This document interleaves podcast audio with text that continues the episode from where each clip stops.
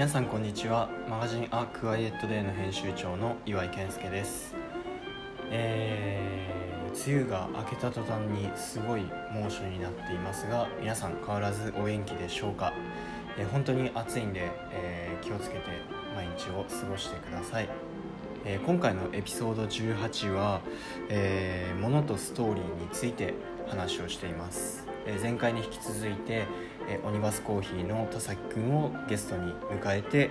えー、物とストーリーだったり共感とストーリーのバランス、えー、そして、えっと、環境問題とか水の話とかそういうことまで話が派生しています。是非聞いてください。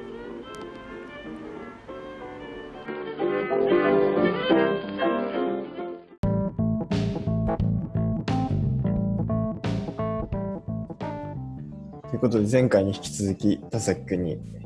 来てもらってます。お願いします、はい、お願いします。ありがとうございます。おい。えっと、前回もちょっと物の話になってたと思うんだけど、はい、今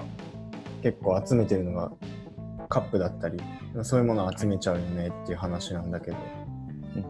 なんかそのものを選ぶ時とかこれがいいなって思うものの田崎君なりの基準みたいなのは？あるの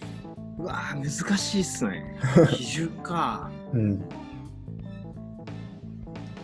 なんだろうそれこそでもさっき、うん、あの言ってた話と、うん、そのえっと、年上の人たちに聞く話と、うん、面白いって話年下に聞く話よりも、年上に聞く話面白いっていう話とちょっとここは矛盾するんですけど、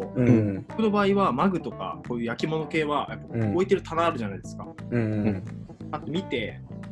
なんかこう全体見て、あなんかこっちの方が良さそうだなみたいな感じの好きなエリアがある程度大体出る分かるんですよ。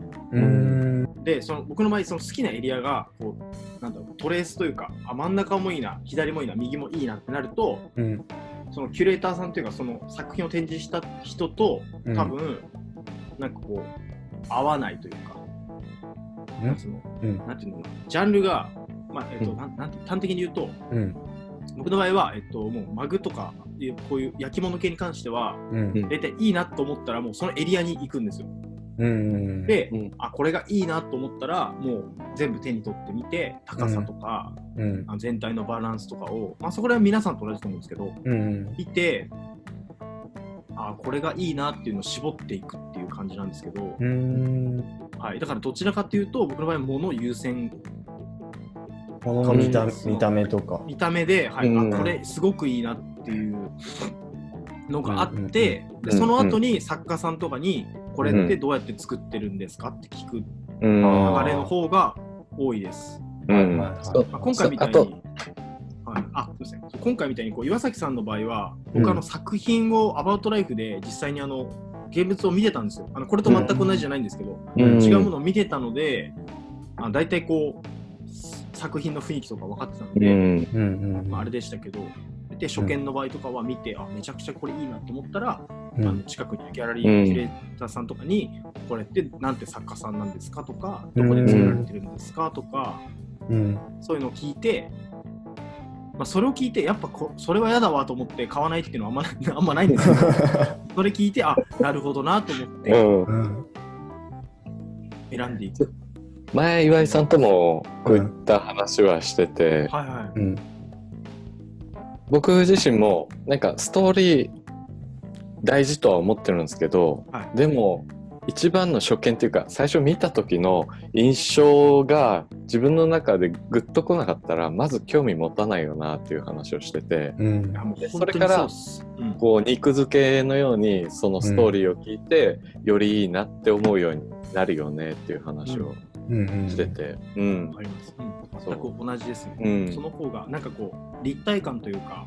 うん、ものとしての価値の立体感が僕にとってはすごくこう、なんかこう納得がいくというか、うんうんうん、良いなってい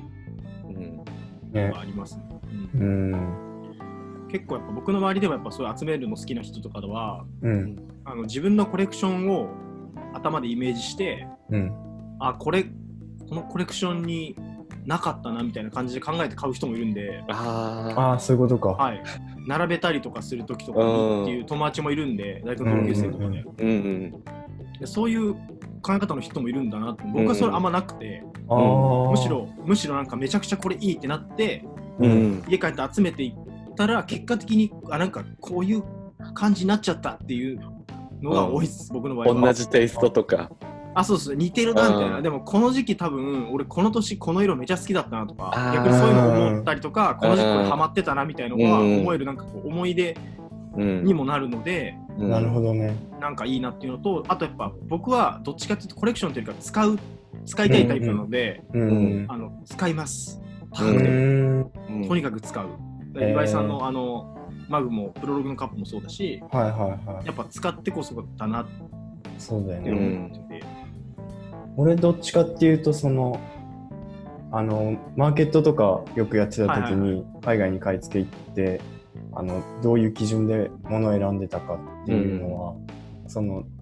こん例えば1個選ぶの。1個選んだ後にこれと合う自分の好きなものを選ぼうかなっていうので集めてった。はいはいはい、はい、でそうした時の方がなんか最終的に出店する時に並べるからさ、うん、全体的にトーンを統一しようっていうのもあったし、うん、それ人それぞれ選び方ってあるんだなっていう聞いてて、うん、面白いですよね。ね。なるほどなるほど。確かにね。坂上さんもどんな感じなんですか？選ぶ時みたいのは。まあ、やっぱあこれいいなっつって。あもう完全にまず一目惚れして、はいはいはい、でもうさっき言ったような感じなんですけど、もう一目惚れして中身を聞いてやっぱいいなってなって。だからやっぱ話聞いてやっぱないなっていうのはまずなくて。ないそ うですねそこで俺もそう。今までない。今まで一回もないですよ、そうそもそももう買う気買う気満々だから。そうそうそう。そうなんですよ。そう。なんですよ。買う気満々なんですよね。だから聞いたら余計これ買うしかないなみたいになっちゃって。最後の一押しを聞いてる感じなんそうそうそうそう。全く同じですねだからなんかクワイエットデーとかやってる時に、うん、さっきもちょこっと話が出たストーリー推しに世の中なってきてるよねっていうのはあるんですけど、うん、でもやっぱ物がヒット物がその人の心をつかまないと、まずストーリーまでたどり着いてくれないよねっていうのがあって、めちゃくちゃわかります。うん。そうだから、うん、最近マグが45個あるんですけど大体同じ色が集まってきちゃって、うん、まずいなって焦ってる。すげえわかる。すげえわかります。ちょっと、うん、違うもの欲しくて行ったとしてもまた同じもの買っちゃったりとか、ね、そうそうそうそう。めっちゃわかるな。でもここの間買ったのはあのこのノースサウイストウエストっていう、あのえーと、長野市に新しくできたあのカフェ。カフェ、うんまあ、あの今までもよくとなんか、話してたアミジョクさんの2号店のああなるほど。はい。一回あのレシオにレシオであのアミジョクの剛さんと打ち合わせした時に田崎君は実は合ってると思った。ああはい。アミジョそうですね。僕多分あの岩井さんの本でも読みましたし、うん、ちょっと調べたりもしました。うん、うん、そうです。そこのえっ、ー、と、アミジョクの2号店のマグで、うん、ミレだっけ？いいっすね。この、はいはいはい。あの、アウトドアブランド、はいはいはい、パタゴニアとかよく、これ出してるところのコラボ商品で。いいっすね、うん。結構量入るよね。そう、結構入る。これ、めちゃくちゃ便利ですよね。これ、そうなんそう、結構いいです、これは。僕らもあのオリジナルタンブラー、ミヤで、作らせてもらってるんですけど、やっぱり機能性も高いし、はい、僕もすごく好きですね。うん。なんか、いいあれ、機能、機能面がいいんだ、それは。機能面もいいですし、うん、はい、一応、えっ、と、購入した、うん、えー、1%だったかな。そうですね、1%が。はい。かえっ、と、細かい数字ちょっと、今パッと出てこないんですけど。うん。何何かに関連する、えっと、水水をきれいにするあ期間、はいはいはい、水が、えっと、潤沢に行き渡っていない国への支援の一部になる。っていうのと、あと裏にコードっって書いてあるんですけど、うんうん、多分そのマグにも裏にコードって書いてあると思うんです。でそのコードを、えっと、打ち込む。パソコンでそのミアホームページとかで打ち込んだりとかすると、うん、今お金が何に使われてるかっていうのが全部分かる可視化されてんだ。可視化されているっていうものだと思います。ちょっとあ、本当だ。あるね。そうですそうです。ギブコード。うん、1%だと思うんだよな。ちょっと。1%, 1%とは。ですね。あ、うん。ですよね。でも、やっぱ凝ってんな。いやいや、いや。あの、自社でも扱ってる商品なので、それは覚えとき、覚えときたいところえー、すごい。このコードは初めて知りました。本当ですか、うん、そういうのもあるんで、結構、うん、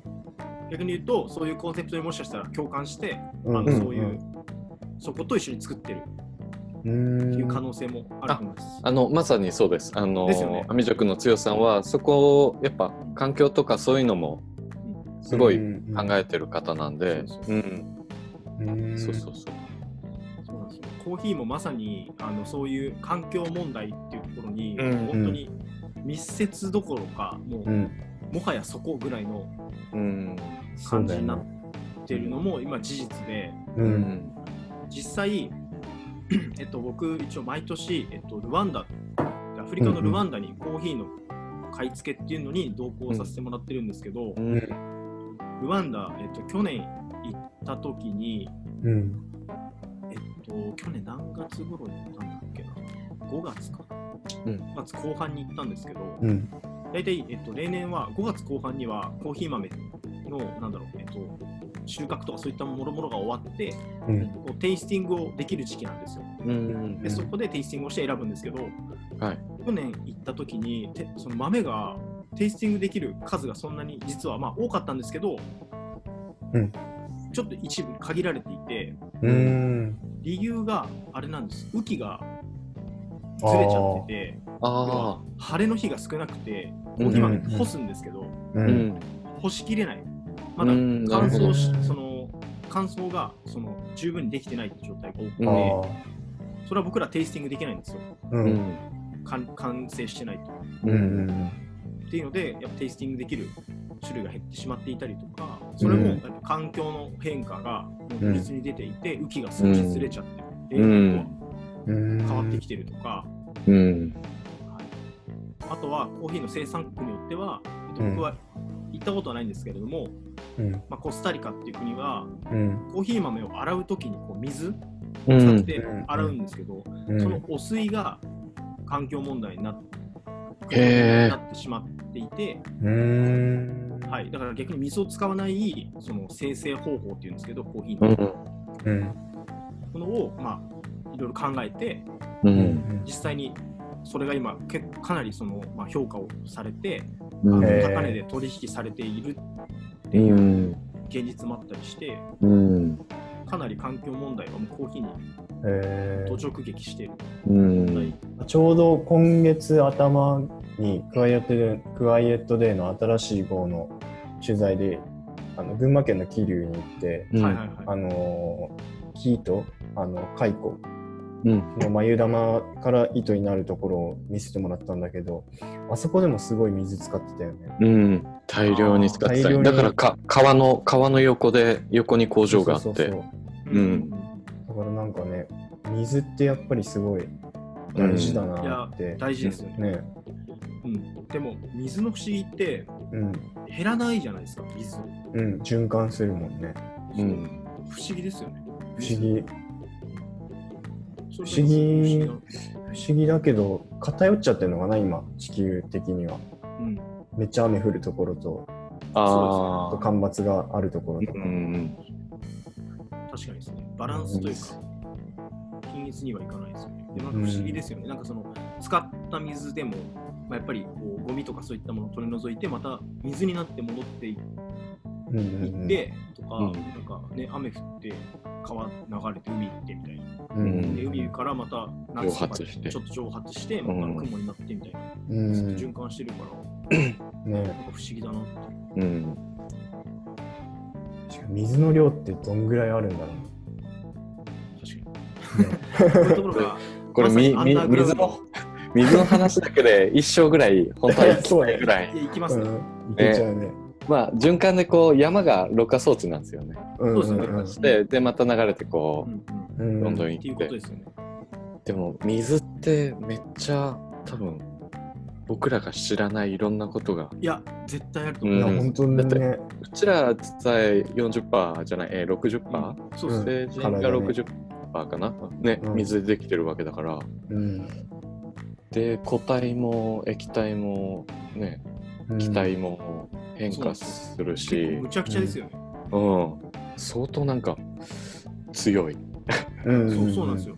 あれそのそのカップはあれだっけ？あこれ。グッドライフ。これは、うん、はいグッドライフコーヒーっていうフィンランドのコーヒー屋さんなんですけど、これもまたねいいストーリーがあって、うん、あの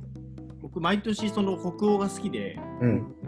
あの北欧に、まえっと、毎年旅行で、うん、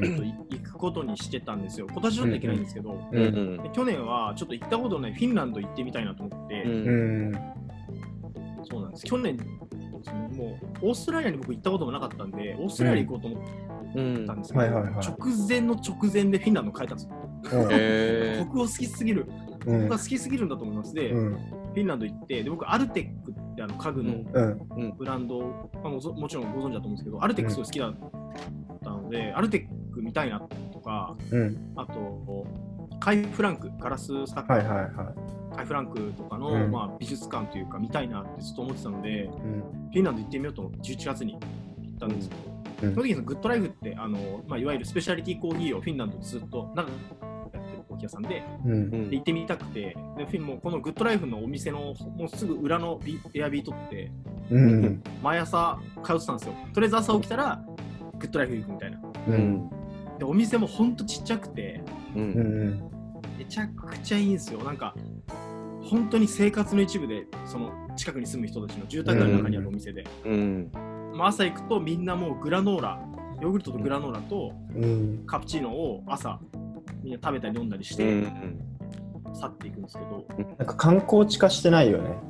日本えー、日本だとさ結構有名なコーヒー屋さん観光地みたいなスポットみたいになっちゃうけどそうそうそう本当に人がいい暮らしをしてる感じだよねうん、グッドライフなだけに。うん、本当に。で、僕、あんまりカフェの中で写真とか撮るの好きじゃないんですよ。うん、あのなんか、その空気を壊しちゃうなって感じもあるし、むしろそこの空気にどっぷり使ってたいみたいな人が多いんで、だからもう何もしないんですよ。コーヒー飲んだりして、うん、なんか、だらボケみたいな、うん、こうなんか人間観察みたいな。のをチラ見してるみたいな感じで、うん。てでなんかお客さんとそのやっぱスタッフとのやり取りとかもすごく良くて、うん、で僕でも本当に一番感動したのが家族で来てて、うん、フィンランド人の家族朝朝ごはん食べに来てて、うん、でお父さんお母さん娘さん2人なんですけど、うん、いきなりなんか娘さんが怒り出してパパもう上着着てって言ってるじゃんみたいな。お父さんマイナス何度ぐらいだったのか8度とか10度ぐらいだったん。ですけど、うん、半袖なんですよ。で、なんかもう恥ずかしいから来てみたいなってすぐ怒られてるんですよ、娘に、お父さんが。これからなんか多分お出かけするんでしょうね、きっと。その前に朝ごはん食べてみたいな。恥ずかしいから来てよみたいな。で、お父さんが、いや、寒くねえから来ねえよみたいな感じで。ちょっとこう辛そうな感じで 顔ににじみながらも、全然いけるからみたいな感じで話して。最終的に娘さん泣いてて、そんなのなら私、もう行きたくないみたいな。うん、そうそういうの見てなんかあすめちゃめちゃ生活だなっていうのを感じてやっぱりここでそんなこと体験することないじゃないですか、うん、あの現地の家族の家族喧嘩、うん、そういうの見たり感動したりとか。あとはこのマグうん、コーヒー飲むとこれで飲んでたんですけど、うん、なんか買えお土産で買っていこうと思ったんですよ。うん、でこれ売って売ってるみたいに聞いたらたまたまオーナーの方いて、うん、これ売ってないんだよねみたいに言われて、あそうなんですね大丈夫ですっつって、よく毎日言ってたんですけど最終日に、これ本当に奇跡なんですけど、僕が、えっと、帰国する日にまでしかやってなかったんですグッドライフ。移転であそうだったんだ、えー、やってたお店を閉めてロースターと、カフェ併設の店をちょっと地方というか、ちょっとに移転するファラウェルパーティーやるから、あのまさしおいでよって言われて、最終日。マジみたいな。そんなことあると思って、俺、意気揚々とスーツケース持って 行ったんですよ。知ったらまあアウェイで。だろう、ね、パンパンにパンパンに現地の人たちいて、うん、スーツケース持ってくるアジア人じゃないですか。まずまずいないまずいないんですよ。エアビーエアビーの場所じゃないよって言われちゃう。マジそれマジそれ。だからスタッフさんは割と話すようになったからその頃に仲良く仲良くなれてたけど、うん、その前にお客さんのところを突破していかないといけないからスーパーウェイなんですよ。誰だろうみたいな、うんそれでもうめっちゃ辛いなと思いながらもこうやって行って、うん、で一番早いバッチブルーのコーヒーくれって言ってもらってこのマグでくれて、うん、でなんかもう店内席ないんですよ。それくっそ寒いし雨降ってんのになんか外でもう何食わぬ顔でこうやってコーヒー飲んで。でラウルさんありがとうっつってじゃあ俺も、あの日本に今日帰るんで帰るねって言ってこうやってマグ戻しに行こうとしたら、あのあそのマグあげるよって言って。おおわいいストーリー。そう、うん、マジと思って。最高だよと思って。本当ありがとうっつって。でこれをそのお土産でいただいて帰ってきたやつで、うん、だからそれすごいこれそうだね。そういうものの良さもあるけどそのことの良さでものに宿る感じもあるよね、うん、これ多分これ多分普通に多分フィンランドで普通に使ってるやつなんですよ多分。そうだね。全然高価でもないし、うん、らしくもない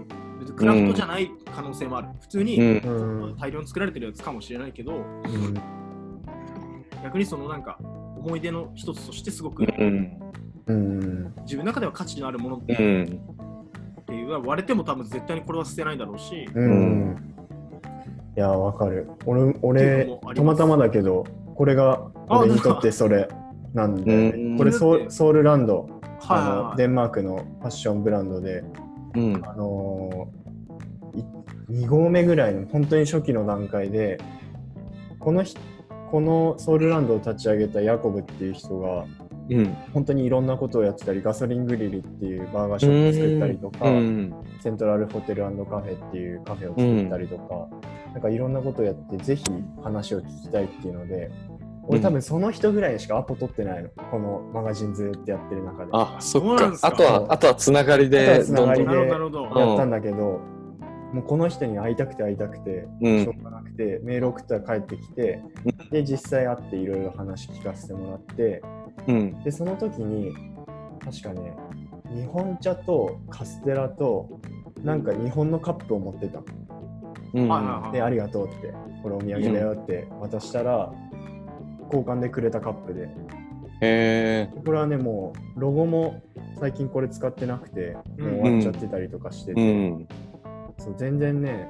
クラフト感は全然ないんだけど、うん、よく使ってる。思い出の品で、うん、やっぱり。なんならね、うん、あっちからしたら忘れてるかもしれないぐらいいや絶対忘れてるレベルなんですけど、こっちとしてはみたいなとこありますよね、その共感とストーリーのバランスを、うん、共感をそうそう。案にこう狙ってストーリーを作るとちょっといやらしいけど、うん、そうなんですよね。本当に心に残るストーリーっていうのは共感できるよね、なんかそこ難しいですよね。さっき言ったもの,、もの優先でやっぱストーリーがね、うん、やっぱ多いものっていうのは、うん、今かなりやっぱ多いと思うんですよ。さっきなぜこれができて、うん、これはこういったものでっていう話はものすごく多くて、多分それはあの全ての領域において本当に今それが起きてると思っていて、なんかその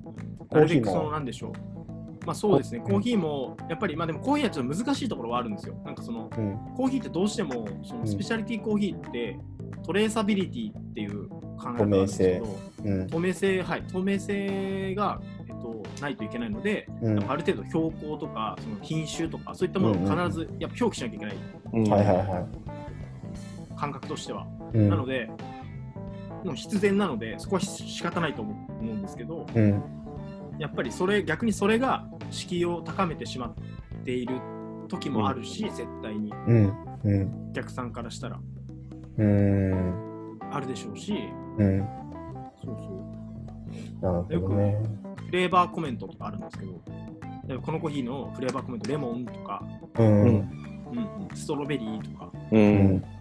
ナッツとかいろいろ書いてたりするんですけど、うん、日本の人ってめちゃくちゃ真面目だから、うん、この味がしないとなんか自分がなんかこう おかしいんじゃないか。全然そうなんかしょぼ、はい、コーヒーに対してしょぼいんじゃないかみたいな感じめちゃくちゃそういう声受けるんですよ。へこの書いてあるコメントの味しないんですけどどうすればいいですか？やっぱコーヒーやっぱ全然わかんないですみたいな。めっちゃ真面目っすね。初心者なんでみたいなお客さん多いんですよ本当に。でもあれってなんかなんだろう。別にその味がしなきゃいけないわけじゃなくて、うん、あのテイスティングを取った時にこういう印象があったっていうだけであって、うん、そうなんですよ。それもやっぱりこうコーヒーに慣れてる人たちがある程度テイスティングをして印象があるねっていうので残してるだけなので、うん、うん、その味がしなきゃいけないとか、うん、そういうことじゃないんですよ。うん、でこれでさっきのちょっとまあ僕のバックグラウンドの話戻るんですけど、うん、その美術の見方もやっぱ日本と海外と大きく違うじゃないですか。多分お二人は多分そういうのってなんとなくわかると思うんですけど、めちゃくちゃ、えっとまあ、古典的な話で言うと、日本ってまずはもう展示があったら絶対に前書きが必要なんですよ。この展示の理由と、はいはい、で作家の説明は絶対に必要なんです。で最初ままずみんな読み込むんですよ。あのめっちゃ長い文章。でで理解して展覧会始めていくじゃないですか。海外ってそのないんですよ。もう作品があって、なんかもうもうなんか割と最近のうん、そんな大したことない作家の絵の隣に、うん、レンブラントとかそれも本当超歴史的に大事な有名な作品がパッパって並んでたり、うん、それがしかも無料で見れる。っていうのが海外なんですよ。それはもうさっき言ってたようなもうのの先に見てあこれめっちゃいいじゃんっていう感覚を育む装置なんですよ、美術館でも日本の場合は逆なんです。理由が知りたいんです、まず。でピカソってどんな生い立ちしてたんだろう、うん、から始めないといけなかったり、うん、そうだね。確かにそう展示の作品もいわゆる超ドメジャーなやつをもう一番奥の一番こうメインのところに持っていかなきゃいけなかったり、うん、海外そんなことないですよ。うん、一緒ここでみたいな。そうそうなんだよね。なんかこ前前にノルウェーでムンク美術館に行ったの。あムンクね。うん、うん。見とこうと思って、もう何回目かのノルウェーのタイミングで、全然見てなかったから行った方がいいよって言われて行って、俺はさ、ムンク美術館って言ったら、ムンクの叫びがあるんだろうと思って行ったんだけど、うん、なくて、うん、あないんだと思って、ちょっと残念がっちゃったところが、うん、なんか、俺はムンク美術館を楽しみでねえやって思っちゃって、で、最後まで行ったんだけど、戻った。ちょっと戻って、そう。ムンクって何なんだろうっていうところもう一回なんかなりますよね。見たんだけど、うん、でも最初の目的とか動機がどうしてもその有名なところに行っちゃうのが、うん、日本人っぽいなってちょっと思う。うん、でも分かります。なんかそこから気づける人と、うん、ねえじゃんっつって終わる人とで結構大きな差があって、うん、ムンクの叫びもあれなんですよ。もうムンクの叫びっていうフレーズ覚えちゃってるけど、うん、ムンクって人の叫びっていう絵だから、うん、結構もうその時点で結構ズレがあるんですよ日本だと、うん、ムンクの叫びなんですよ、うん、作品名になっちゃってそうそうそう、うん、本当に本当にそうそう。だからなんかそういうのもありますよねなんかそういったものっていうのは、うん、そういうなんだろういわゆるコーヒーでそういうことが起きてもなんか僕は納得というか、まあ、でしょうねみたいな感じ、コーヒー以外の物事で起きても。そこはもうしょうがないのかな。うん、ここれをひっくり返すのは無理だと思います。っていうのは何でかっていうと、うん、今言ったように例えばたかだかコーヒーと美術でそういう状況起きてるから、うん、あとあらゆるなんだろう条件でそれが起きてると思っているので、うん、それが要はもう全てもう全ての事象がそのシステムに同じタイミングでパッて切り替わらないとそっかはい、難しいので、うん、習慣なので、うん、ここを変えるのは不可能かな、うん、それこそやっぱメディアがやっぱりあの、ね、そういうこと起きちゃった場合はもう大変なことになりますよ、ニュースとかで。そっかそっか。うん。ダメっしょみたいな感じに叩かれちゃう。うん。で多分それに、え、それって本当なの？って思う人が少ないので、それに多分そのまま先導されてしまって、うん、なんか分かりやすさを取るのか深みを取るのかの違いなのか。うん。なんか、うん、自分で考えて感じるっていうシンプルなシステムがやっぱりちょっともう装置としてやっぱり少ないのかな。うふうに思いますね。それはでもやっぱり美大入ってよかったなって思った一つかもしれない。です。美術館はバカ,、バカほど生かされるんで、うん。美術はもう本当にそのなんだろうフットワークっていうかもう本当、うん、ランドワークだからあの、全部先生が言っててもとにかく美術はもう家で見るもんじゃなくてとにかく歩き回らなきゃ見つからないへえ何を探すの？何を探してるの？その人たちは。えっとえっとどういうことですか？えっとえっと展示方法を何を目的にしてるのかって感じかな。えっと、まずは僕らは1年生の時言われたのは、うん、まず君たちは美術何も知らないから、うん、もう何でもいい。とにかく見に行きまくれって言いました。えー、観察しろってことなのかな。そうもう展示計画とか、まあ、君らどうせ分かんないだろうから、とりあえず行きまくってって。でお気に入り見つけてみたいな。とか自分の心が動く作品を見つけてほしい感じなんでしょうね。はいでこれ受験勉強も、まあ、岩井さんとか酒井さんもまあ受験勉強多分、うん、結構やられたと思うんですけど。もう全然全然。マジですか？いやいやいや、なんかそのまあ世代的にちょうどね、なんかそういう、うん、ありましたよね。で、なんかまあ、僕そのじゅ勉強すごい得意だったというか好きだったので、うん、だったんですけど、量より質なんですよ。うん、だけど、質を変えるのは量じゃないですか。うん、勉強も一緒で。だからまずは多分その先生が言ってたのはおそらくそれなんだろうなと思ってて、とにかく量より質なんだろうけどまず量をこなさないことには質が上がってこないから、多分見まくれみたいな。うんその人はレポート書けとかも言わないタイプの人なんで、ああんな意味ないよみたいな。うん、それ面白いですね。うん、その人はその人は。うん、だから、とにかく行ったり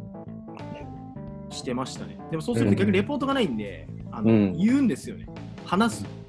うん、先生にどこどこ行ってきたんですけどみたいな。何々が良かったですとか言うから、うん、そうすると定着するんですよ不思議と。やっぱ人って。アウトプットするから、うん、あそっか。説明しなくちゃいけないな。どういうところに、俺なんか逆に賢いなと思った。なんかそのインプットとアウトプットをやらせてんだね、そう賢い。美大ってやっぱ美大ってそういった意味ではいい装置が多いと思います。学学ぶべき装置が多くて、あとあのみんなが知らないあれだとあれなんですよ。あのとにかくプレゼンテーションが多いんですよ。へ好評っていうんですけど、うんうんうん、なんか作った作品とかに対して一人ずつ話さなきゃいけないんですよ。これはどういう意図がこういうこういう意味があって作りましたみたいなのをやらされるんですよ。もうめっちゃやらないんですよ、好評。先生同士で喧嘩したり、大変ですよ。面白い。そう書いて、うん、これはさ、みたいな。川だよねとか言いました。うん、いや、あの川ではなくて、みたいな。いわゆるその流れみたいなものを具現化し,、ようとして、こういう、まあ、えっと、アクリル絵の具でちょっと表現してみてますみたいな。うん、でもさ、これはさ、川でしょみたいなって先生が、いや、これは川じゃないよ。これはさ、この辺が雲に見えるから、これは多分天の川よ。宇宙の話なんだよ、これは。先生同士で揉めるんですよ。で、面白い。作家置いてけぼり、作家というか、生徒置いてけぼりっすよ。へえー。そんなんで、マジで、本当に、マジで30分ぐらい喧嘩してるんですよ。本当に長いんです。面白いな。そう。うん、それも含めてアートなのか、うん、うん、いやいやなんかアートのくくりが謎すぎるけどでも本当にそういうとこだったのでやっぱりそういった意味ではそういうこう考えるみたいな、うん、なんでうん、でもそうっすよね。その先生の喧嘩今聞いててすごい新鮮で多分そういう場面を見なかったら、じゃあこの絵を見た時に、うん、そういう考えの視点で見るっていう発想すら出てこないんで、ただ単に「あ絵はいこの一つの絵ですね。はい終了」としか考えられないけどだからいや本当すごいいい経験されてるなって。いうすごくないですか？中で見せてるねその先生たち、うん、しかもしかもそれをやることによって、うん、終わった後に絶対話題になるんですよ、うん、何あれみたいな。学、うん、なんかもう校長のあれ何だったのみたいな、川とか天の川とかわけわかんないみたいな話で盛り上がるんですよ、うん、そう、そうすると、なんか作った人もなんか俺そういうつもりで全然作ってないし、うん、なんならもうマジでだるすぎて本当に早く終わらせたかったからみたいな、うん、めちゃくちゃ雑に書いてとりあえず書きました感あるようにして作ったんだよねみたいな、だからすごいすごい学べますよね。その作り手の思いと受け取り手の思いは違うんだよっていうのを疑似体験るし。あとは大体なんかいいデザインとかそういったものしか勉強してる時って見ないじゃないですか、うん、ちゃんとストーリーがあるものしか見てないんですよ僕ら、うん、でも生徒が作るものってストーリーないもの半分以上なんですよ。もうめんどくさいんですよ、みんな。もう、もう やだみたいな。大体最初みんな真面目にやるんですけど、もう途中から長いんで、あの制作って。うん、みんな嫌になってくるんですよ。うん、なんで、なんで呪言書かなきゃいけないの？みたいな。木の根っこを真ん中に置かれて、こうやってデッサンするんですけど、うん、だんだん面倒くさくなってくるんですよ、もう。嫌だって。うん、なっていった時に、なっていった時に、本当にその人の、なんかこう、ユニークさが出てくるんですよ。ああ。いや、俺もこれ、いいわみたいな、もう塗るわみたいな。白黒嫌だから塗るわみたいな。うん。いや、深いね。うん。面白い。意外と。なんか、そ、そこも含めて考えてるのかなって思うと、思います先生たちすごいなって。いや、すごいですよ、マジで。だから、うん、なんか、でみんなそうすると何やるかっていうと、うん、その単位のその受講のテーマの時の,、うん、あのなんか最初に配られて読み返すんですよみんな。でこれってカラーでいいのかなとかこれって何の授業だっけみたいな。よく見ると共通絵画って書いてあるだけだから、うん、これ別に白黒じゃなくてもいいんじゃないのってなってきて革命が起きるんですよ。へ塗ったらよくねみたいになって。うん。っていうかこれ、画材に書く必要あんのみたいになって。で俺とか受講の時やばかったっすよ。もうなんか、めなんかもうだるってなってきて、うん、そのもう画面に縛られてる感が嫌になってきて、うん、俺最終的にめちゃくちゃでかい模造紙なんで今あれやったのかなと思うんですけど アトリエの柱にもうベーンって貼って、うん、でも脚立がないと描けないみたいなぐらいのやつにして、えー、でも上からもう絵の具をもう岡本太郎ばりのもう、勢いでもうベーンってやって、で公表当日には最後床までこう模造紙でこうアトリエ出るぐらいまでこう猫を描いて猫描いてというか貼って、うん、先生にめちゃくちゃ怒られましたけど 枠を壊しすぎて、うん、でこれ公表したくないって言われてこれ何これみたいな。でもね一人だけ先生刺さっちゃってまた物議が。いやこれはいいよとか言って。いいじゃんエネルギー感じるでしょこれ この子がねとか言ってエネルギーがいっぱいあるんですよとか言って。うん。盛り上がっちゃって。芸術は爆発だっていう。みたいな。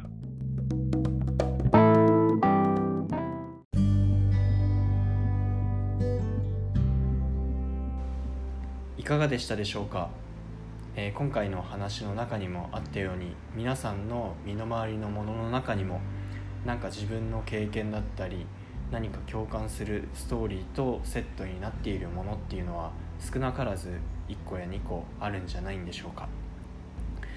えー、まあ、自分がどういうことに対して、えー、共感したりとか、まあ、感動したり感情が揺さぶられたりするのかっていうのを改めて思い返してみるきっかけにものがなってくると思います。それでは、えー、次回がですね、えー、田崎くんを、えー、お迎えした最終回になりますので、えー、その配信もお見逃しなく。それでは次回の配信までごきげんよう。